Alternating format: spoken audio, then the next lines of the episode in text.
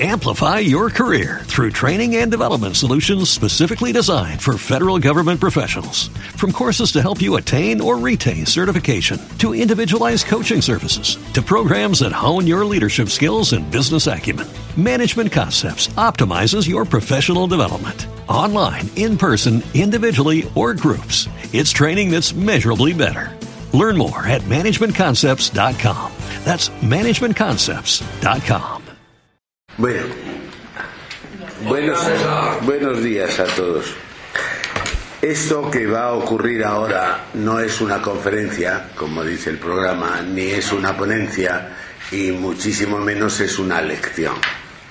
Esto es una ocurrencia de don Jaime, que es el que tiene aquí las ocurrencias, y se le ocurrió que en- después de, una, de un programa de televisión que tuvimos en, en el aniversario de José Antonio, del fusilamiento de José Antonio, en el año 9, o sea, ya, hace, ya va a ser dos años, en Intereconomía, bueno, ahora os explicaré un poco cómo fue, os recordaré un poco cómo fue aquel programa. Me dijo, hombre, pues esto que tú no pudiste desarrollar en esto, ¿por qué no lo, no, no lo cuentas en la plataforma? Y luego a- los programas han ido, digamos, eh, arrollándose unos a otros y, y ya por fin, pues dice, bueno, pues en la, en la escuela de mal. Pero por otra parte, no solo es una ocurrencia de Jaime, sino que es una maldad de Jaime. Es una maldad de Jaime porque naturalmente reuniros aquí para que yo os explique José Antonio después que él lo tiene explicado en ese en, en esa especie de espasacalpe de, de- de- pues pues comprenderéis que bueno yo haré lo que pueda como aquel del cuento y como siempre yo cuento un cuento pues os contaré que un marido llegó a su casa un domingo por la tarde, todo destrozado, lleno de barro, con las ropas rotas y un sanguinolento. Pero dijo, pero ¿de dónde vienes? ¿Qué te ha pasado? Pues pues mira, yo ya sabes que pues como todos los domingos por la tarde he ido al hipódromo, porque mi pasión son los caballos y me he ido al hipódromo. Y, y lo que pasa que ya como me lo tengo todo visto, dije, pues esta vez me voy a poner al lado de los boxes, que es de donde salen los caballos, porque claro, esa salida de los caballos es tan bella, esa fuerza, esa energía, esa belleza y tal, y yo lo quería ver de cerca. Y cuando estaba ahí en los boxes y antes que dieran la salida, pues observé que tenía el zapato desabrochado y me agaché a abrocharme el zapato.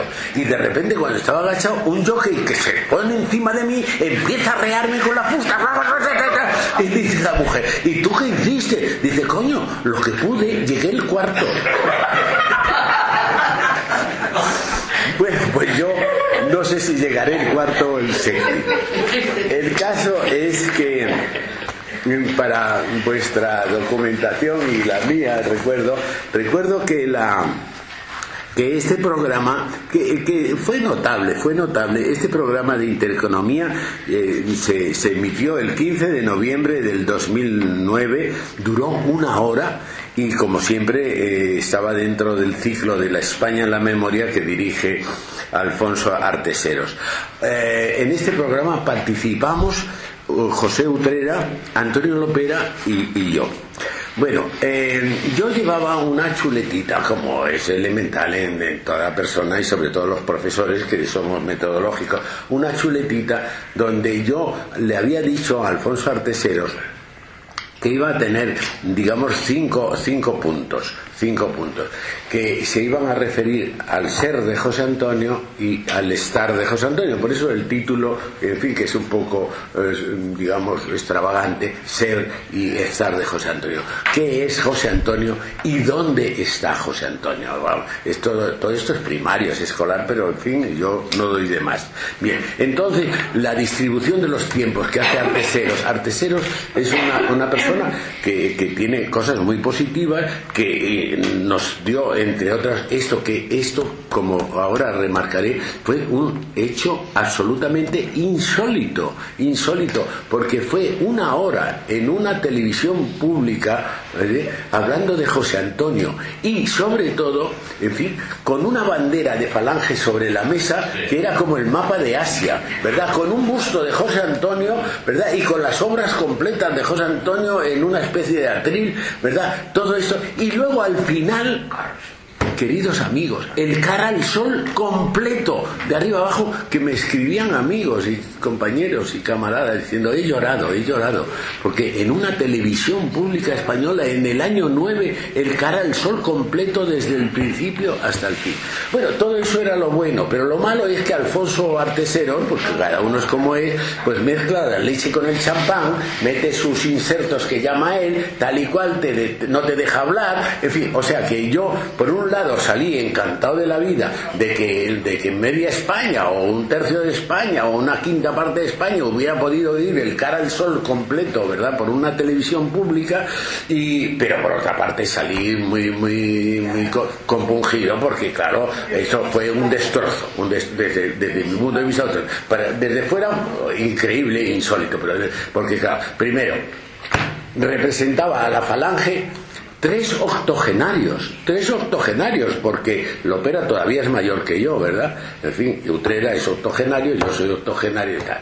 Luego, mm, eh, además yo me sentía incómodo porque, como sabéis más o menos, yo no, no es que lo sea, pero pretendo pues introducir cierta racionalidad en los asuntos y huyo un poco de los sentimentalismos y de los tambores y de todas esas cosas.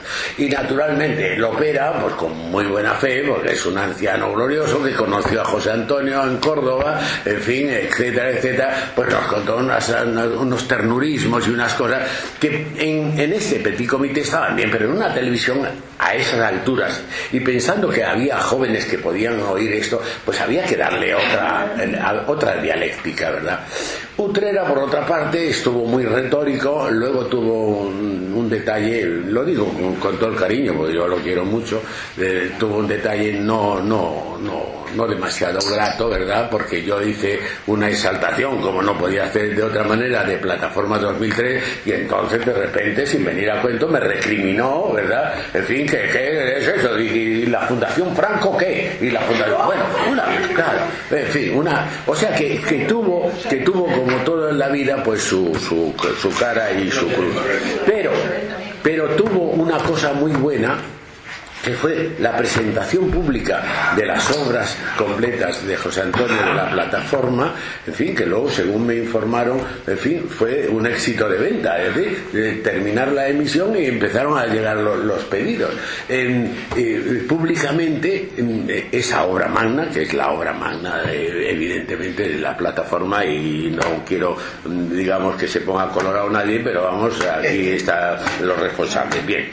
Y, y luego, pues eh, tuvo, tuvo esa, esa parte. Eh, yo, eh, en mi intervención frustrada, porque no me dejó el Alfonso Artesero, oye, ahora lo, vemos y lo escuchamos, que dice, ahora lo vemos y lo escuchamos, y te meten y dices, pero coño, si estaba hablando yo. Bueno, y yo hice un minutaje, no quiero, en fin, entrar en hice un minutaje, ¿verdad? A mí me dejaron, me dejaron hablar siete minutos, siete minutos de los casi sesenta que era la alta. Bueno, y entonces yo había hecho un, un pequeñito esquema, que es el que voy a desarrollar ahora aquí, que era, era cinco puntos, cinco puntos.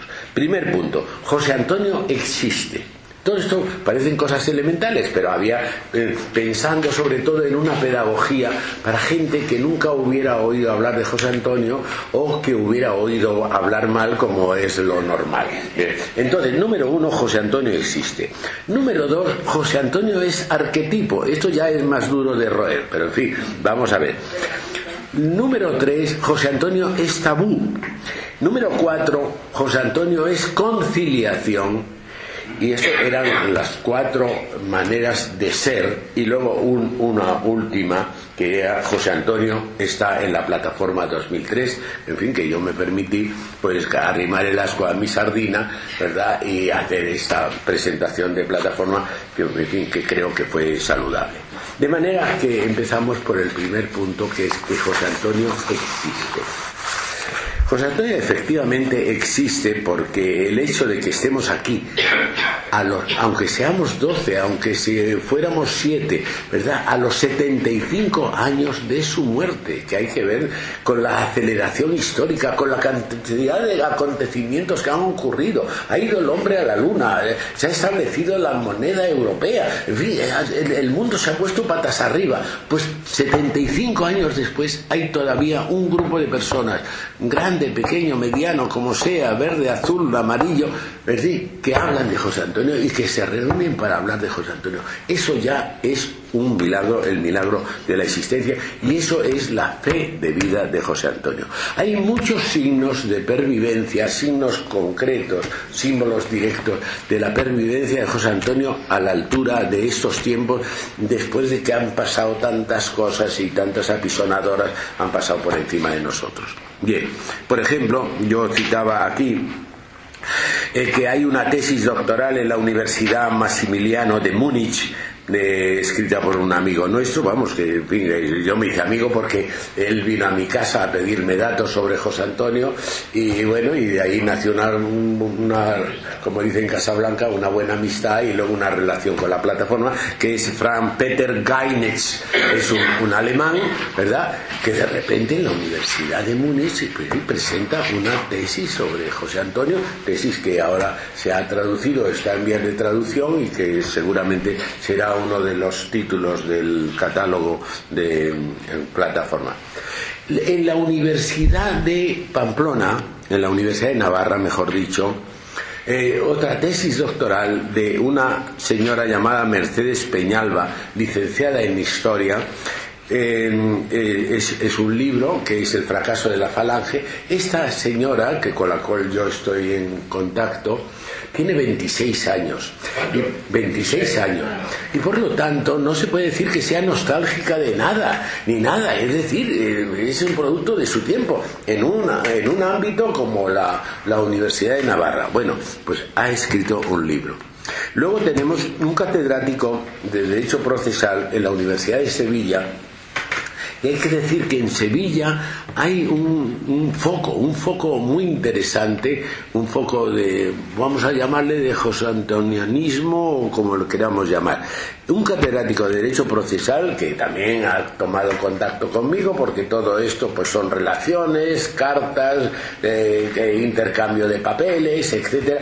Está estudiando con mucha es catedrático de la Universidad de Sevilla de Derecho Procesal y está estudiando el proceso de José Antonio y lo está estudiando científicamente científicamente, con muchas dificultades porque naturalmente él no puede decir de cara cuando va a investigar a centros documentales, en fin, que está haciéndolo para eso, porque si no se le cierran las puertas. Bueno, un profesor de filosofía, Jesús Cota Lobato, también de Sevilla, está escribiendo, no sé si lo ha escrito ya, pero me llamó, todo esto son relaciones personales, porque no sé, a mí me llaman, como yo si fuera algo y supiera algo, me llaman usted, eh, sobre el paralelismo entre de José Antonio con García Lorca.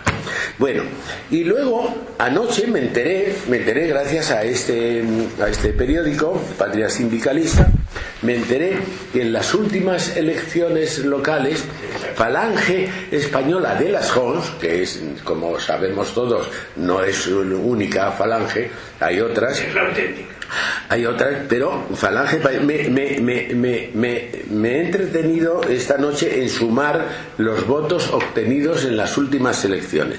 Falange Española de las Jons ha obtenido 2.665 votos en las elecciones autonómicas y 2.790 votos de las municipales que visto desde esta perspectiva histórica de los 75 años, hasta me parecen muchos, ¿verdad? Bueno, y Falange Española de las Jons ha sacado en toda España un concejal, un concejal, en Villar de Tordesillas, provincia de Valladolid. Eh, es muy curioso y os invito, si no lo habéis hecho, a que veáis los resultados que vienen aquí con precisión, porque son resultados oficiales. Son resultados oficiales y veréis el, grupo falangista de Valencia, el grupo falangista de Valladolid, es muy curioso. Todo esto son signos de vida, no cabe duda. Vida mortecina, vida mínima, pero mientras que hay vida, dice el refrán, mientras que hay vida hay esperanza. Bien. Libros que se han publicado, y esto sí que para los profesores sobre todo, y para, todo el mundo, que tontería, eh, eh, es un índice, la, carga bibliográfica. Yo, tengo aquí anotados con ayuda de, naturalmente, de nuestra ínclita Vea, que me ha ayudado mucho en este recuento, libros que se han publicado desde, desde el que fue el programa este de Intereconomía. Pues tenemos La Falange Clandestina, Historia de la Falange Española de las Jons en Cantabria, de José Manuel Puente. Falange Española, Historia de un fracaso, que ya lo he citado, de Mercedes Peñalba. Mujeres y Nacional Sindicalismo, la sección femenina en Tenerife, de Yanira Hermida los profesores de educación física de la sección femenina segoviana, de, sin autor mm, manifestado. Investigación histórica del ideal de la mujer en esta misma línea de Juan Carlos Manrique. El patio de la cárcel, la sección femenina de Fete la en Almería, de Sofía Rodríguez. ¿Quién mató a José Antonio? De varios autores publicados por la vieja guardia.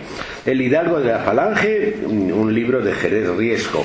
Nilosta, Universidad Imperial, varios autores en Nueva República. Memoria histórica sí para todos, esto publicado por plataforma de José Atar. Revolución pendiente de Emilia Adán, también publicado por plataforma de Emilia Adán, ya lo he dicho. Memorias de un falangista de José Luis Beas, también de plataforma. Onésimo Redondo, Los albores de la falange de Luis Miguel Villegas de Barbarroja revista Jerarquía de Barbarroja. De cada cuatro cayeron tres de Cristóbal Córdoba. Proceso a la Falange como servicio, España como destino de varios autores Barbarroja. La Falange del Valor, Jerez Riesco. José Antonio, en el que sigo creyendo, Adrián Oviedo, publicado por el propio Adrián Anecdotario de las Jons de Francisco Guillén Salaya, que viene anunciado en este periódico. Escritos y discursos políticos de Julio Ruiz de Alda. Aquí hubo una guerra, bueno, ese es el mío. Escritos y, discursos Jesús López Cancio. Los fascismos españoles de Juan María Tomás. La Segunda República, Historia y Mito, la última tentativa, que es un capítulo, esto lo acabo de recibir, de la nueva revista que ha hecho un número monográfico dedicado a la Segunda República, y el último capítulo lo hace Rafael Borrás que se llama La Última Tentativa, que ahora me referiré a él en el momento oportuno. La condena, muerte y resurrección de José Antonio Primo de Rivera, que es otro manuscrito, vamos a llamar así porque está sin editar, de Ceferino Maestú, que yo se lo he recomendado porque es un libro quizá para los conocedores de José Antonio y tal, pues mm, sobreabundante, ¿verdad? Pero que es un libro muy pedagógico, sobre todo yo pienso en los jóvenes que no han oído esto, y es un vademecum muy interesante de, de José Antonio.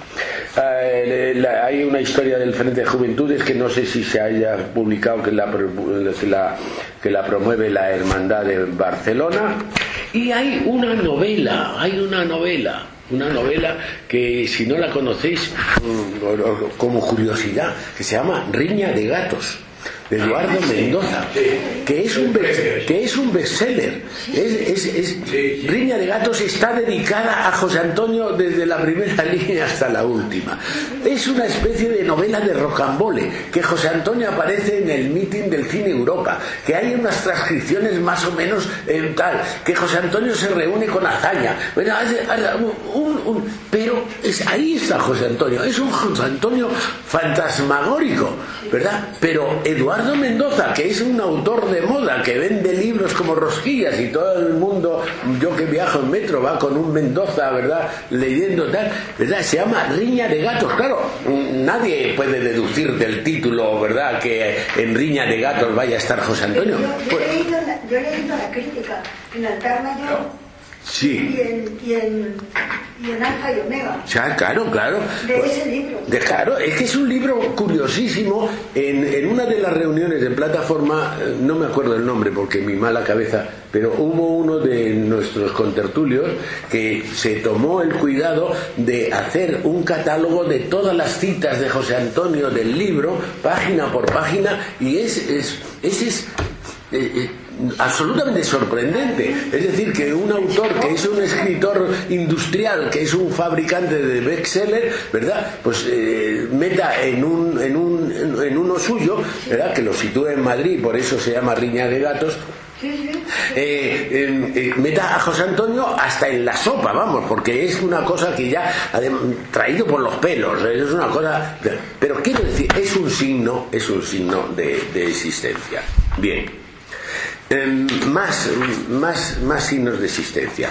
Paine, Paine, Paine, historiador hispanista de la Universidad de Wisconsin, como sabes, ha publicado eh, en este periodo la tercera edición de un libro suyo que se llama España, una historia única, síntesis de toda la historia de España, dice en la propaganda, desde los visigodos hasta Rodríguez Zapatero.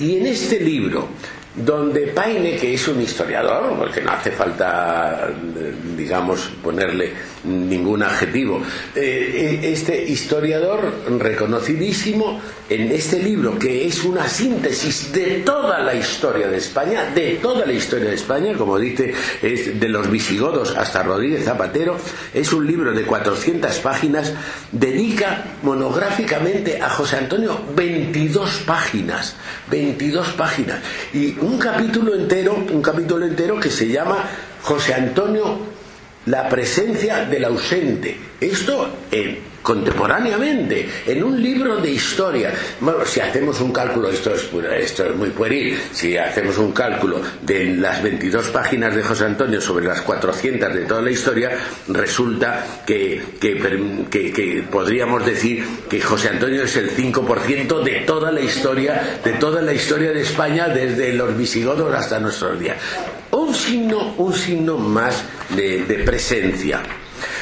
Eh, Paine es un fenómeno muy interesante. Yo he procurado seguirle, tengo alguna relación personal con él, he comido con él.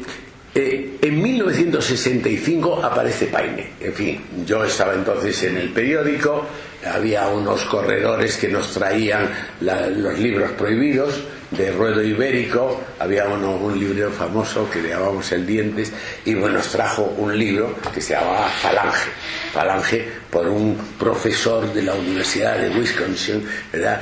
Eh, ponía unas letras mm, falange muy ostentosas y luego ponía historia del fascismo español bien es un libro que ha hecho que ha hecho época eh, con un con un con un prólogo de un falangista digamos mm, iba a decir renegado. Bueno un ex falangista Farreras verdad que es muy interesante ese prólogo. Este libro se publica en 1965 ¿eh? 65 fijaros 45 años va, va para 50 años. Y en este y en este libro Paine dice lo siguiente en 1960 Mientras las, nuevas corrientes católicas y socialistas se prestan a disputarse el porvenir político del país, la mayoría de los españoles apenas sí recordarán, estamos refiriéndonos al año 60, apenas sí recordarán que en un tiempo existió una cosa llamada falange. La carrera confusa y torcida, escribe Paine, yo no sé la traducción si es muy, muy leal o no es leal, pero él en la traducción española dice la carrera confusa y torcida de José Antonio le condujo a negar sus propias tendencias naturales.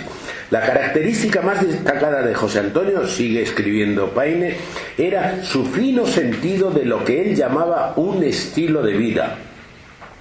Fue un fascista muy singular, hasta el punto de que cabe preguntarse si en realidad podría aplicársele semejante calificativo, decía ya entonces. Brillante orador que a veces lograba acentos sublimes. Su destino trágico hizo de él un mártir político ideal. Sigue Paine.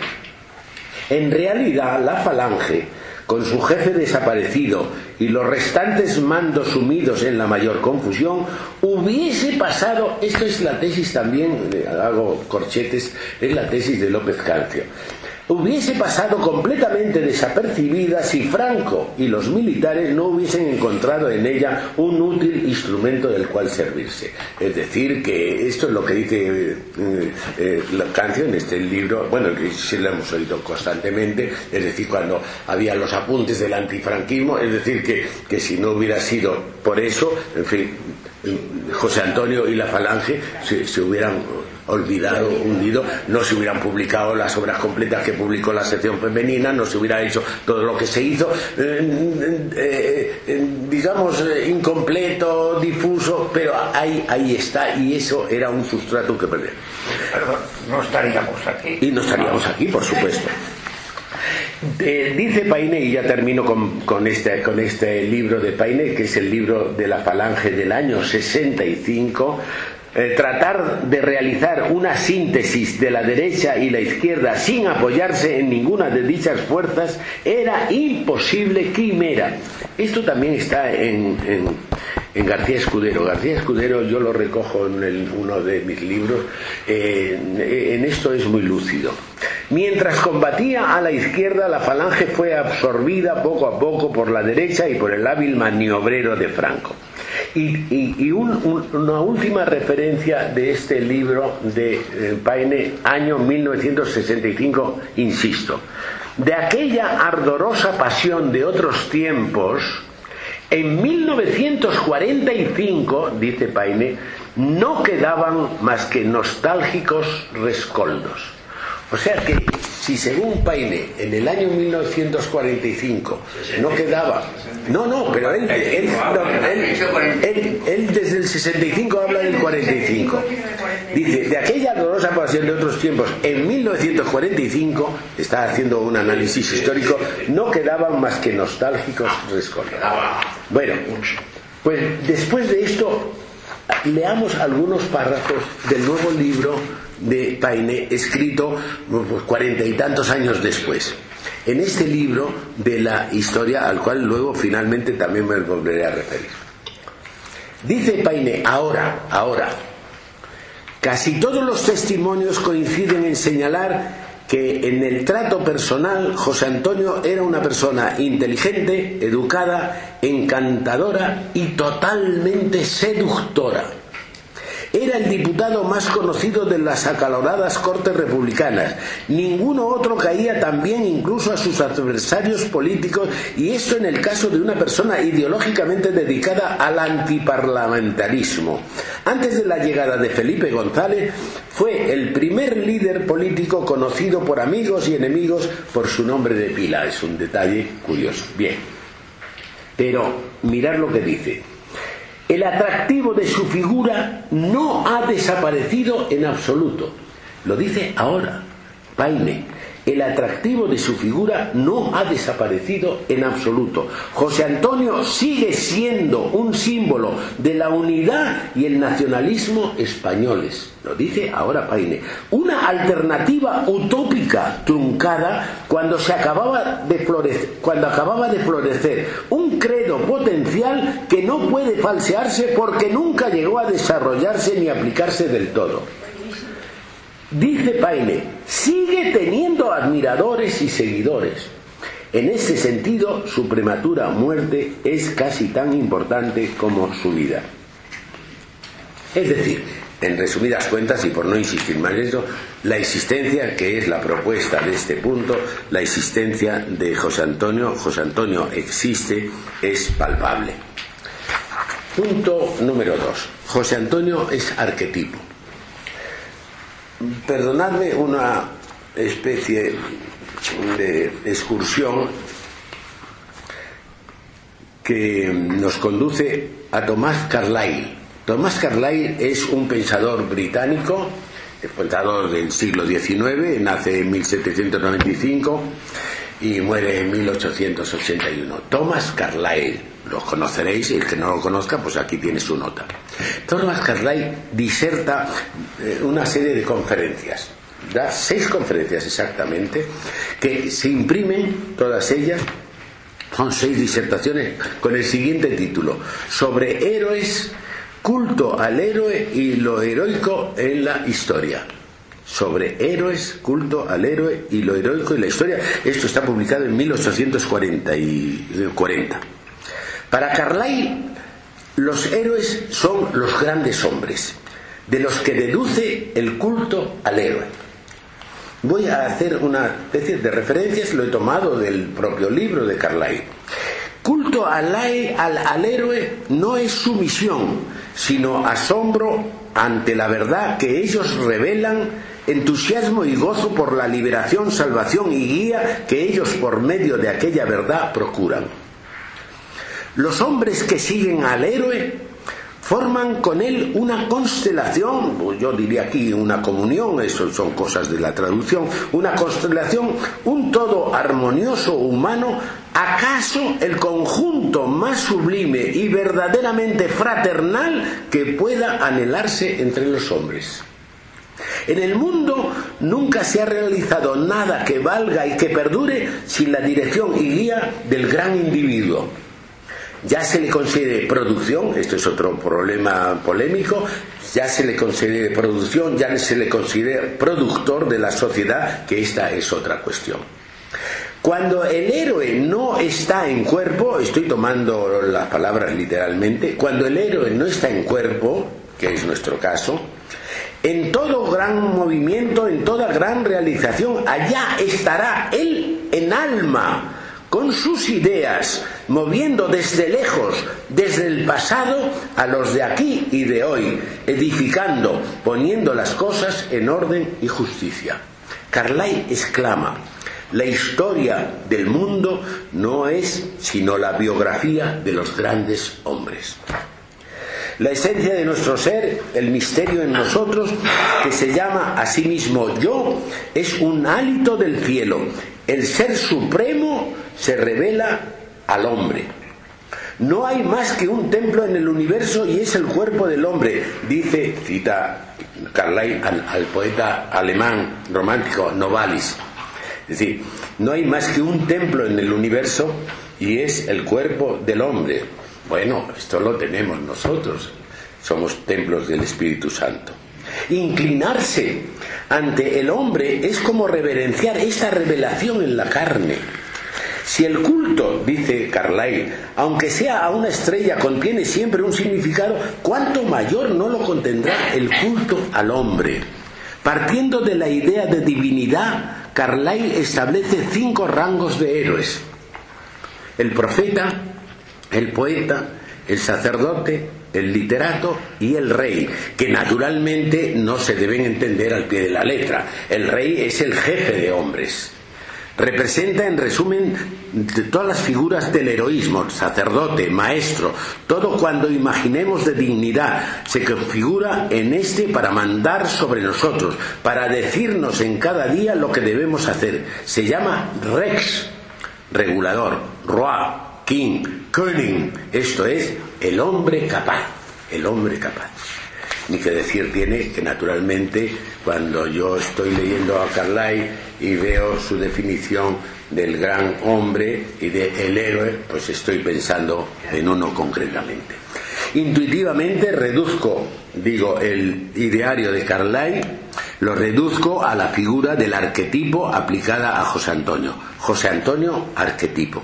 Para mí, José Antonio existe como arquetipo, como superación del fracaso, por encima, hablemos en términos concretos, del fascismo y del antifascismo, que es una antiguaya, del franquismo y el antifranquismo, que es otra antiguaya, por encima de las cien falanges, que son la, babel de nuestro purgatorio, y al mismo tiempo, a mí no me molesta nada, todo eso son formas de vida. en fin, y cuando mm, ayer estábamos cantando todas esas cosas que, que pueden, a una mente actual y joven, pueden Pero eso es la vida, eso es la vida y ahí están las flores y las hierbas y las espinas y los cardos y ahí está todo. Eso es la vida, ¿verdad? José Antonio es paradigma de un modo de ser. Y para mí, y así lo veo yo, es un paradigma de renuncia, José Antonio renuncia, de innovación, de innovación, de actitud religiosa, profundamente religiosa y en definitiva de hombría. Yo no me canso de citar una frase de Eugenio Montes, bueno, que mis eh, eh, penitentes lecturas descubrí, descubrí porque nadie la había mencionado. Es un artículo que Eugenio Montes publica en el diario Arriba. En el año 1945 está terminando la, guerra mundial y estamos en una crisis que no sabemos, en fin, para dónde mirar. Y escribe Eugenio Montes, que era una de las inteligencias de la Falange, como bien sabéis, escribe un artículo en, en Arriba que se titula Nunca José Antonio será ceniza. Y a ese artículo pertenece la siguiente frase que, como decía el Pillallo, hay que remascarla, remascaíta. Las espinas se comen también, ¿verdad? Dice, dice Eugenio Montes en el año 45, al aquel que se refería Paine cuando decía que solo quedaban unos nostálgicos.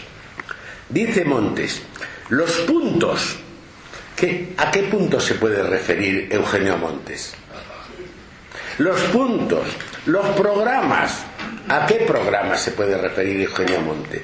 Las situaciones pasan. Los puntos, los programas, las situaciones pasan. Nunca José Antonio, cifra ardiente de una ensoñada España, será ceniza, porque ha trascendido a una arquetípica actitud ante lo humano. Esto para mí es mi catecismo. Yo lo leo, lo releo, lo medito y lo expongo. Número 3. Esta es muy fácil. José Antonio es tabú, esto lo sabemos por experiencia propia, ¿verdad? Es decir, José Antonio está prohibido. Eh, José Antonio, hoy, pues yo cuando ayer estaba en una comida de la que me tuve que salir tal, lo digo como, estamos en familia, con el alcalde de Madrid, pero no con el alcalde de Madrid, Alberto Ruiz Gallardón, sino con el alcalde de Madrid de Colombia, del departamento de Cundinamarca que es el Madrid más grande después de nuestro Madrid, que es un Madrid que tiene 50.000 habitantes. Y, entonces yo le dije que claro que me tenía que ir tal, porque tenía que salir para unas jornadas que teníamos en Burgos y donde yo tenía que hacer una ponencia y tal, una y me dijo, ¿y de qué va a hablar usted? Y bueno, y yo tuve un punto de decir, bueno, pues, pues no sé, pues cualquier cosa de, de geología. Pero, pero hombre, ya si uno ya es mayor y tal, no se puede hablar con tontería. Dije, voy a hablar de José Antonio Primo de Rivera. En la mesa se produjo una expectación, como diciendo, loco, loco un loco que se va a Burgos a hablar de José Antonio Primo de Rivera. Bueno, al Museo de Atapuerca. Al Museo de Atapuerca. Bueno, es evidente que José Antonio está prohibido, está proscrito, está tergiversado y por eso yo decía en que, o intenté decir en mi, mi, gratitud a artesanos y a Intereconomía, porque nos dieron una hora de respiración en libertad. Bueno, hay todas las pruebas que queráis, ¿verdad? Eh, yo tengo clavado en mi corazón lo de la lo de la emisión de televisión española, ¿verdad? Estando en televisión española en manos del PP, pues, concretamente director general era Juan, Juan Antonio Sánchez. En fin, se prepara un programa aniversario de José Antonio, ¿verdad? con el guion aprobado había intervenido ahí eh, esta Victoria, ¿cómo se llama? La, Victoria Prego, Victoria Prego el guion aprobado tal y cual y cuando se va a emitir órdenes superiores, ¿verdad? Y en televisión española no se pudo tener el menor recuerdo de ¿Qué año? El año del centenario, el año del centenario. el año del centenario. Entonces yo, que José Antonio eh, Sánchez ha sido alumno mío y siempre hay una ley entre el alumno y el profesor, pues yo siempre le he acosado, pero él guarda el secreto. Digo, José Antonio, ¿quién te dio la orden de suprimir eso? ¿Quién, de dónde vino la orden? ¿De dónde vino la orden? Entonces, bueno, ya sabemos quién mandaba en España. Bien. Eh, eh, censurado en televisión española. En la Universidad Complutense, a la cual aquí hay por lo menos dos pertenecientes. En fin, yo he intentado por todos los medios, en los cursos de verano, en fin, meter José Antonio. Eh, lo he planteado por escrito. Nunca ha habido manera. He llegado ya a hacer, fíjense, en la universidad, he llegado a hacer la siguiente concesión ante el rector y ante el, director de los cursos de verano del Escorial. Eh, mira, hacemos un curso solo a cargo de catedráticos de la Universidad Complutense, de la propia Universidad Complutense. Contábamos con Juan Velarde contábamos con otros, ¿verdad?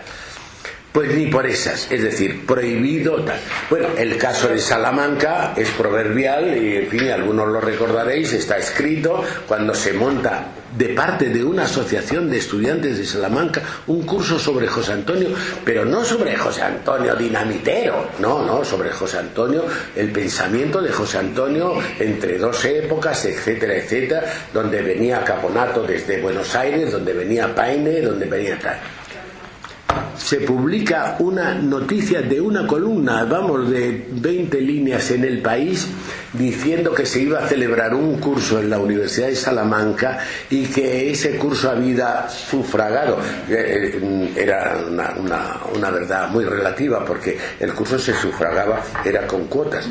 pagaban una cuota y para pagar los viajes de los que vivían de fuera y todo esto y se le había sacado a Castilla-León, a la, a la Junta de Castilla y León, pues me parece que algo así como 70.000 pesetas. Bueno, entonces se publica eso y el rector de la Universidad de Salamanca, que no tengo el gusto de conocer, pero me acuerdo perfectamente de su apellido, porque se apellida Verdugo, Verdugo, bien, bien, es, bien, es, bien es verdad que con B, no con V, pero en fin, Verdugo, suprime el curso. Y entonces el curso, los estudiantes se lo llevan al hotel principal de, de Salamanca, ahora no me acuerdo cómo se llama, eh, al, hotel, ¿verdad? Y tal. Y entonces el rectorado habla con el hotel, como tenía un concierto en la universidad con el hotel para los visitantes extranjeros de universidades y tal y cual, que si se celebraba allí el curso de José Antonio, se rescindía el contrato y el hotel naturalmente. Entonces recurren a unos pabellones de la feria, de ganados, de no sé qué, tal y cual, y lo mismo chantajeta. Es decir, la persecución a muerte, ¿verdad? Radical hasta el último rabo, ¿verdad? Allí estábamos, pues, eh, Ismael Medina, estaba Ricardo La Cierva, estaba, bueno, gente que no somos dinamiteros, ¿verdad? Ni, ni asaltatrenes. Bueno, bueno. Em, bueno, aquí tengo apuntado la grotesca censura a Foxá en Sevilla, ¿verdad? Que ha sido. Bueno, que les prohibieron la conferencia, la concejala de cultura, y tuvieron que dar la conferencia en la calle. Hicieronlo como el Valle de los Caídos. Dieron la conferencia en la calle, la dieron, la dieron en la calle. Bueno, y luego aquí una, un apunte para que se vea, pues, pues claro, eh, la, lista de agravios es interminable. Pero muere, muere Sabino Fernández Campos, ¿verdad? En Gloria Nacional. No hay ni el menor, en ningún periódico, en ninguna radio, en ninguna televisión, la menor referencia a su pasado falangista que lo tiene. ¿verdad? Se oculta cuidadosamente, se oculta cuidadosamente. En la cubierta de En busca de José Antonio de Gibson dice la editorial Planeta en el 80, José Antonio, una de las figuras de nuestra reciente historia más interesantes y menos estudiadas, su vida y su obra permanecen aún bajo la hojarasca. Y la editorial Aguilar en el 2008 ¿verdad? Dice, una figura todavía hoy poco conocida. José Antonio es el desconocido, es el título del libro de Gibello, y José Antonio se me es el, es el desconocido, es el, el título de Arnaud Imaz. Bien, es decir, que esto es evidente y no hace falta insistir, está en la memoria de todos. José Antonio, conciliación, es conciliación. El problema de la conciliación es un problema dialéctico, ¿verdad? Estamos siempre con la conciliación, con la reconciliación bueno, y es la gran mentira, porque claro, lo que no se puede es eh, soplar y sorber al mismo tiempo. Es decir, en fin, estaba hablando de reconciliación y estaba hablando de condena. Oiga, ¿usted en qué quedamos? O, cenamos o se muere padre. Es decir, si usted habla de reconciliación, no puede hablar de condena. Porque, claro, y si habla de condena, no puede hablar de reconciliación. Pero en fin, eh, este es el tema. José Antonio para mí, y, veo que tú lo recoges en, lo que yo he podido leer, en fin, eh, te refieres al libro de, García Escudero, Los Españoles de la Reconciliación, libro en que yo le hace a, García Escudero que no habla expresamente de José Antonio, no dedica un capítulo a José Antonio. Ahí salen los españoles de la, reconciliación y resulta que José Antonio no es español de la reconciliación. Pero en fin, eso ya es para nota, como decimos los profesores. Bueno, García Escudero no dice reconciliación. conciliación. Pero claro, es que, no es lo mismo. Que no es lo mismo, que no es lo mismo porque yo digo, uno tiene cierto, cierta inercia filológica que mm, para reconciliar primero hay que estar conciliado, porque si no, no se puede reconciliar. No, hay que estar desconciliado. No, no, pero primero tuvo, primero tuvo que estar conciliado, luego se y ahora vamos a reconciliar. Lo que, lo que, lo que pasa es que aquí partimos de una mm, reconciliación de lo que nunca estuvo conciliado, de lo que nunca estuvo conciliado. Esa es la pequeña diferencia. Y entonces, em, José Antonio, en fin, eh, todo todo esto son telegramas, José Antonio lo que propone es una conciliación de lo que nunca estuvo conciliado. Y propone de un modo deslumbrante la síntesis de izquierda y de derecha, ¿verdad? Eh, en fin, ni en la derecha ni en la izquierda está el remedio, la victoria de cualquiera de las dos implica la derrota y humillación de la otra, no se puede haber, vida nacional en una patria extendida en dos mitades irreconciliable, la de los vencidos rencorosos de su derrota y la de los vencedores embriagados con su triunfo, etcétera, todo esto está en José Antonio. Pero aparte de esta proclamación de ideas, hay un hecho histórico que son los intentos de José Antonio para mm, que eh, cesen las hostilidades que se inician en, el 36. Eh, iniciada la guerra civil, José Antonio propone formalmente el cese de hostilidades ofreciéndose como mediador y planteando un gobierno de pacificación. Y digo yo, ahí está su carta de 9 de agosto de 1936 al presidente de las Cortes, Martínez Barrio, su entrevista con Martín Echeverría, jefe de defensa de Levante, y los borradores que deja en la cárcel sobre la situación. Esto es un hecho histórico. Yo creo y recomiendo y me permito ponerlo aquí. Yo ya estoy muy mayor, pero en fin, eh, si no engendré, si no vencí reyes moros, engendré con quien los venciera. Eh, y este sería un estudio muy interesante. Eh, estudiar mm, a fondo, con las máximas precisiones, los intentos de José Antonio para acabar con el conflicto, con la guerra civil en sus comienzos. Porque si no, nos encontramos con esto. Esto es una cosa que acaba, vamos, lo he recibido hace pocos días. Esto es un número monográfico de la revista de la revista llamada Nueva Revista que dirigió, fundó y dirigió Antonio Fontán, ¿verdad? Eh, bueno, y esto es un número mm, eh, monográfico dedicado a la Segunda República, Historia y Mito, que tiene un último capítulo que lo escribe Rafael Borrás. Rafael Borrás también estoy muy enfadado con él porque, claro, nos ha abandonado de una manera ostensible, no que hablar de esto. Bueno, eso ya son asuntos personales. Se llama La Última Tentativa. Y entonces Rafael Borrás, como está en esa cosa de arrimar el asco a su sardina y tal y cual, pues le da todo el mérito de los intentos, de, que se llama la última tentativa, de los intentos de, acabar al principio con la guerra civil a Martínez Barrio, ¿verdad? Y él lo documenta y tal. Y de repente, claro, no, no puede, no puede evitarlo, y de repente dice lo siguiente, y leo. Los intentos de mediación de Diego Martínez Barrio para evitar el estallido de la tragedia, me parece que desde la acera de enfrente solo fueron correspondidos por José Antonio Primo de Rivera, líder del partido Falange Española, detenido en Madrid en marzo del 36 a primeros de junio, fue trasladado a la prisión provincial de Alicante, donde le sorprendió el inicio de la contienda. Allí probablemente en el mes de agosto redactó la lista de un posible gobierno más que curioso con el que de una manera ilusa pretendía poner fin al drama que enfrentaba los hermanos contra. Lo que hace Martínez Barrios es un, en fin, supuestamente, ¿eh? pero lo que hace José Antonio es ilusión.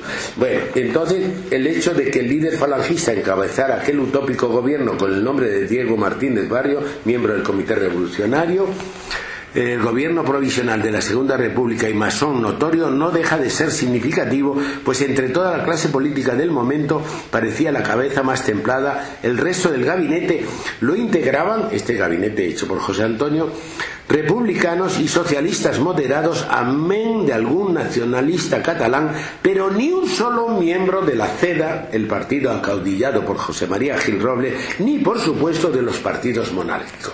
Bueno, año después Miguel de Rivera entonces documenta esto y tal y cual. Pero yo voy al, al- al asunto, esto queda aquí para el que quiera profundidad. Primero, mi propuesta de que esto podría ser un tema de plataforma, es decir, investigar y fijar perfectamente el intento de mediación. En fin, eh, José Antonio llega a, proponer eh, concretamente que lo pongan en una avioneta y que se lo lleven a Burgos, ¿verdad? Que deja a su familia como rehenes. Es decir, todo eso, sobre todo para los jóvenes de hoy, ¿verdad? Que están en la, la paz, la reconciliación, para que vean quién, e- quién era José Antonio. Pero aquí la tergiversación, que una vez más, una tergiversación más a cargo de Rafael Borrás, ¿verdad? que es el gran documentalista de la historia contemporánea, ¿verdad? esta, esta tergiversación. Tercer punto. José Antonio, estamos en el José Antonio de la Con- ¿eh?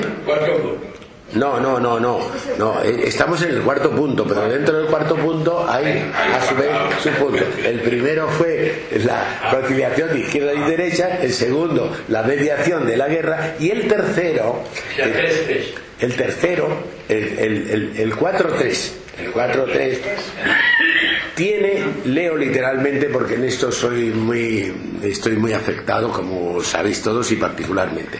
Tiene el gesto estelar, tan documentado como poco conocido, de abrazar fraternalmente al presidente del tribunal que le acaba de condenar a muerte. Este es el famoso abrazo, ¿verdad? Que hemos hecho todo lo posible porque se conozca, pero que no. No lo sabía. Que, ah, bueno. Bueno, pero, pero, ah, pues, oye, dame tus señas y yo te mando mañana, vamos, mañana, cuando esté en Madrid. Sí, es un artículo que ponderó mucho, me hizo leerlo en público, Jaime, como siempre, y se llama El abrazo, y es el gesto verdaderamente deslumbrante. Yo lo, decía que era, eh, yo me acuerdo a mí, Stefan Zweig fue uno de los autores de mi juventud, y hay una cosa que dice momentos estelares de la humanidad, ¿verdad?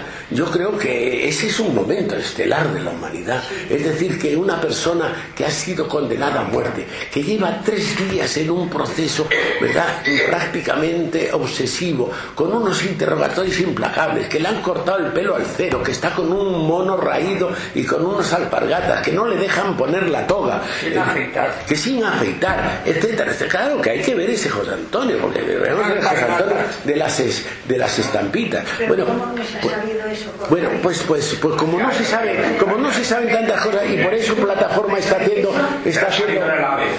Bueno, bueno. Periódicos Salió eso. Oye, ¿Pero cuándo? no, Coño. yo te lo mando. los periódicos lo he visto. Bueno, yo te lo mando, pero mira, ese José Antonio, que lleva tres días de tortura mental, ¿verdad? Y a las tres de la mañana, después de la reunión del jurado, que dura dos horas y pico, ¿verdad? Donde se ponen las pistolas sobre la mesa, to- toda esta historia de Alicante, ¿dónde está nuestro que, que es emocionante, que, bueno, el artículo del día de Alicante, el artículo editorial, que le cuesta el puesto al director del día de Alicante, ¿verdad? Todo eso es es de una emoción, de una grandeza, de lo que decía Carlyle, del héroe del héroe, ¿verdad? Y después a las 3 de la madrugada, después de ese calvario, que es un auténtico calvario, ¿verdad? Cuando le leen la sentencia de muerte, lo primero que hace José Antonio es avanzar hacia el estrado y darle un abrazo al presidente del tribunal que se llama Iglesias, ¿verdad? y, con el cual él había tenido relación por causa del foro en Madrid, él como abogado, el otro como fiscal, ¿verdad? Y le da un abrazo y le dice y le pide perdón por lo mucho que le, ha le habrá hecho sufrir y lo mucho que.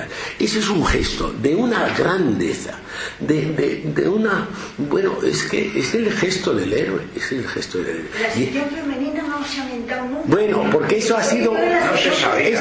No, es que ha sido, ha sido un, descubrimiento tardío. Yo, yo, lo descubro.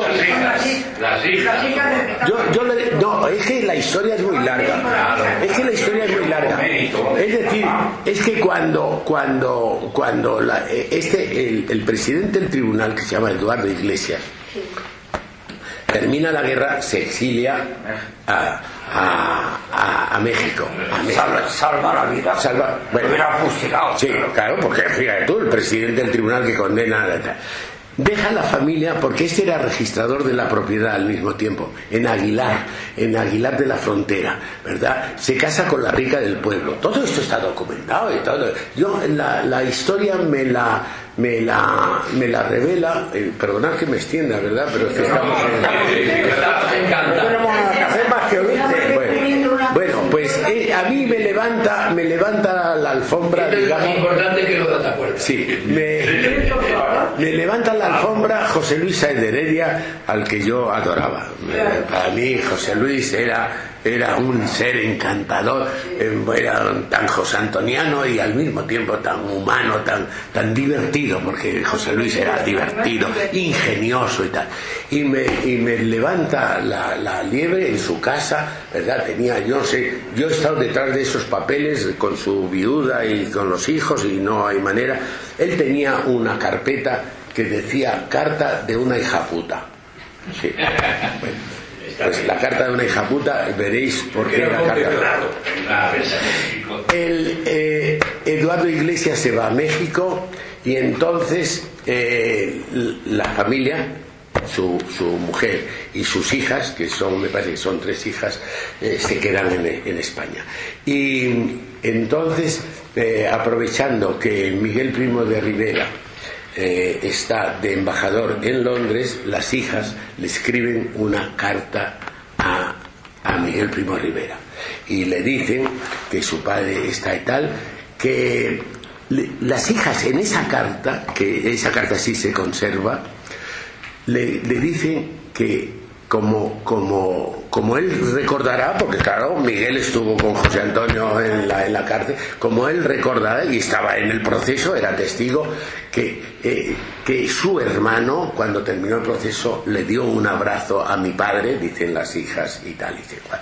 Y entonces invocan eso para pedir, para que él intervenga en el indulto eh, de Eduardo Iglesias, para que Eduardo Iglesias pueda volver, volver a España y le escriben a Londres. Entonces el, Miguel Primo desde Londres hace las gestiones correspondientes y consiguen que el indulto de Eduardo Iglesias vaya a Consejo de Ministros.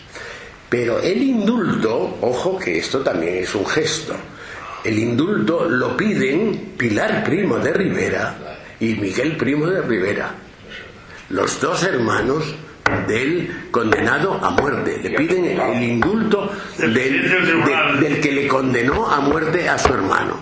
Bueno, en el, en el Consejo de Ministros hay sus más y sus menos. Algo se ha salido de esto por las memorias de, este, ¿cómo se llama aquel de obras públicas? Porque las deliberaciones del Consejo. No, no, anterior, anterior. Alfonso Peña. Tampoco no, no, no, no, no, el que Fernández Ladreda.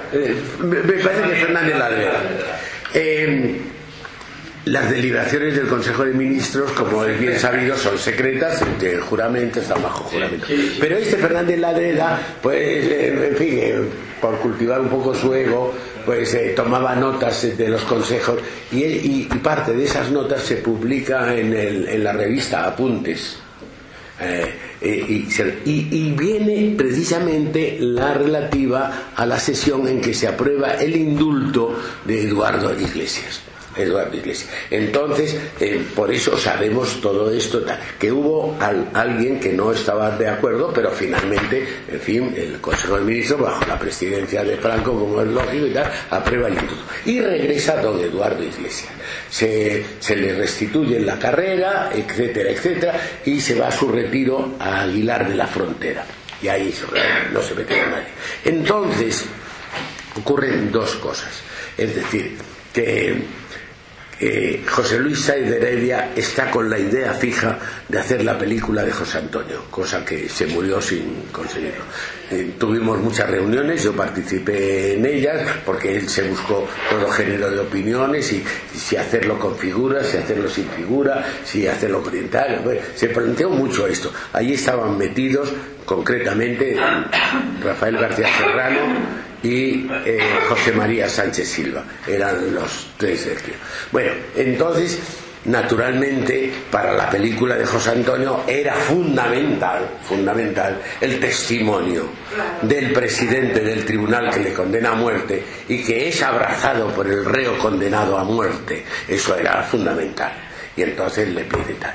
Y entonces las, las hijas hacen barrera, las hijas que habían logrado a través de Miguel hacen barrera y no le dejan pasar a su padre. Y entonces le contesta una de las hijas, una de las hijas le contesta que su padre no está en condiciones y tal, y que lo siente mucho. pero, que ya ha sufrido tal, y que, y que no puede dar testimonio. Es decir, un hombre al que, al que le, lo, lo salvan de esa manera los hermanos de José Antonio, ¿verdad? y tal y cual. Cuando le piden una un mínimo testimonio para la película, se niega. Y entonces, y entonces este José Luis, con su buen humor, tenía la carta, metía en una carpeta que decía carta de una hija puta. Por eso se explica, se explica todo. Bueno, entonces eh, quiero decir que esa es una historia que también había que eh, profundizar más, si acaso, en la divulgación, porque eso es uno de los que yo apunto aquí como gestos de conciliación de José Antonio. Y luego, eh, último y final, ha dejado para siempre la invocación final de su admirable testamento. Ojalá fuera la mía la última sangre española que se vertiera en discordias civiles. Ojalá. Que no se haya mencionado una cosa de estas. Que no se menciona si estamos proscritos. Eso, eso se, nosotros se, lo dijo este, Saez de Heredia en, la clave que hizo. Con sí, en la clave ahí está. Yo, tengo, yo, yo, tengo recogida toda la documentación. No ha quedado sin ningún Bueno, pero. Oye, la, clave la veía mucha gente. Oye, pero. pero, para, sí, yo he visto la clave. Oye, pues salió, bueno, salió, oye pero para eso está la plataforma. Salió, Para eso está la plataforma. Bueno, y termina, ojalá encontrara ya en paz el pueblo español tan rico en buenas cualidades entrañables la patria calidades no dice cualidades. Calidades calidades calidades entrañables la patria el pan y la justicia. Este era el punto cuarto José Antonio es conciliación y el punto quinto de mi presunta o malograda eh, intervención en la intereconomía era que hemos visto qué es José Antonio que es que existe que es arquetipo que es un tabú y que es conciliación, y ya el último punto, que ¿dónde está José Antonio? Y yo daba mi opinión, yo digo que José Antonio está en la plataforma 2003. ¿Verdad? Y que la plataforma 2003 tiene nombres y apellidos y tiene personas que están ahí entregando su vida admirablemente, anegadamente, ¿verdad? Generosísimamente y, que han logrado cosas como las obras completas, que es un monumento, solo eso es una hazaña. Las obras completas de plataforma es una hazaña y todo lo que se ha publicado, ¿verdad? Eh, eh, y que se vaya perfeccionando y constituyendo como una editorial y como un centro de estudio. Pero volvemos a Paine. Volvemos a Paine y a su último libro, vamos, a su último no, porque está produciendo cada año un libro nuevo, pero vamos, al libro de la historia de España. Dice, dice, dice Paine en este libro, la manifestación más espectacular de fervor a José Antonio es la fusión de actividades y nuevas publicaciones propiciadas por Plataforma 2003, una asociación fundada por admiradores de José Antonio para conmemorar su nacimiento, sufragada por ellos mismos. Esto está en la página 311, ¿verdad?, del libro de la historia de España del señor Paine, publicación que está actualmente en las librerías. Añado yo a esto, y todo esto es homenaje, yo no, no quisiera que me regañase Jaime, ¿verdad? Porque siempre me regaña, pero... En vez de, en vez de pero yo, que yo, te regañé, no lo digas. No, pero, pero yo te miro, yo te miro. ¿eh? Mi mirada... Yo te admiro. Bueno, bueno yo te miro. Dice, dice, dice el artículo segundo de los estatutos de plataforma que conviene que lo repasemos. Asociación Cívico-Cultural para la restitución histórica de José Antonio Primo de Rivera, vida, pensamiento y obra al patrimonio común, desde la sociedad civil, sin afán proselitista alguno, más allá de cualquier tentación política, al margen de toda contienda electoral, siempre como alta tarea patriótica, cívica y moral todo ello en el ámbito estrictamente cultural y mediante la investigación histórica, que son los llamamientos que he hecho, al estudio doctrinal, la aportación documental, la labor docente, la acción editorial y los encuentros de convivencia como este que estamos teniendo en esta mañana tan rica y tan encantadora. Bien. Estupenda, estupenda. Entonces, respuesta a la pregunta que dónde está, está José Antonio en la plataforma. Y tengo que citarte, Jaime, inevitablemente, en tu conferencia en el Ferrol, en julio del año pasado, no, el año del año 9. Eso sí convendría comentarlo, porque la Universidad de La Coruña celebra una universidad de verano en Puente y por una, un accidente hay una, una maniobra que yo piqué inocentemente. No me hubiera importado saberlo porque hubiera acertado de otra manera. Entre 20 manzanas podridas, meter una sana para hacer alarde de neutralidad.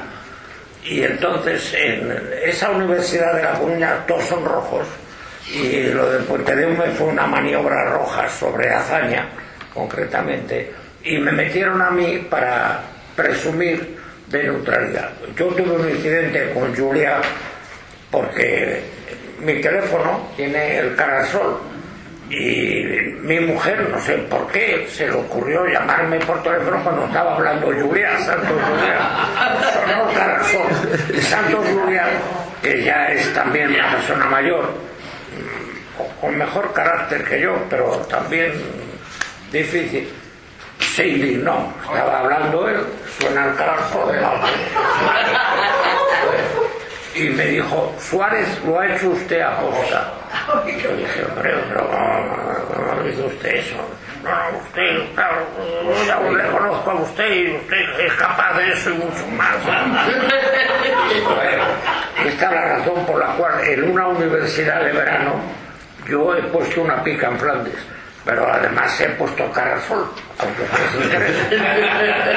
Pero pues, dicho esto, el, curso era, bueno, la disertación de Jaime era José Antonio y las dos Españas. Y a esa disertación pertenece este párrafo con el que voy a abrochar eh, mi intervención.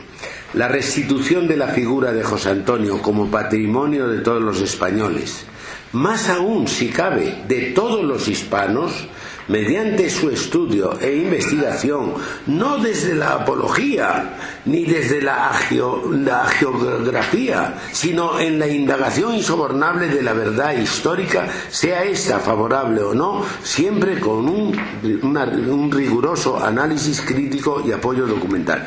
Y todo ello como una alta tarea moral, más allá de cualquier operación de recuperación política y de su posible utilización partidista, como adhesión al malogrado propósito de poner fin a las dos Españas mediante la síntesis de los valores nacionales de la derecha con los valores sociales de la izquierda, en una nación de todos, para todos y con todos, sin exclusivas ni exclusiones, con el compromiso irrenunciable de hacer efectiva realidad en nuestra historia presente y futura su última voluntad, que no hubiera nunca más sangre española vertida en discordias civiles. La palabra de Jaime cierra mi intervención. Muy bien.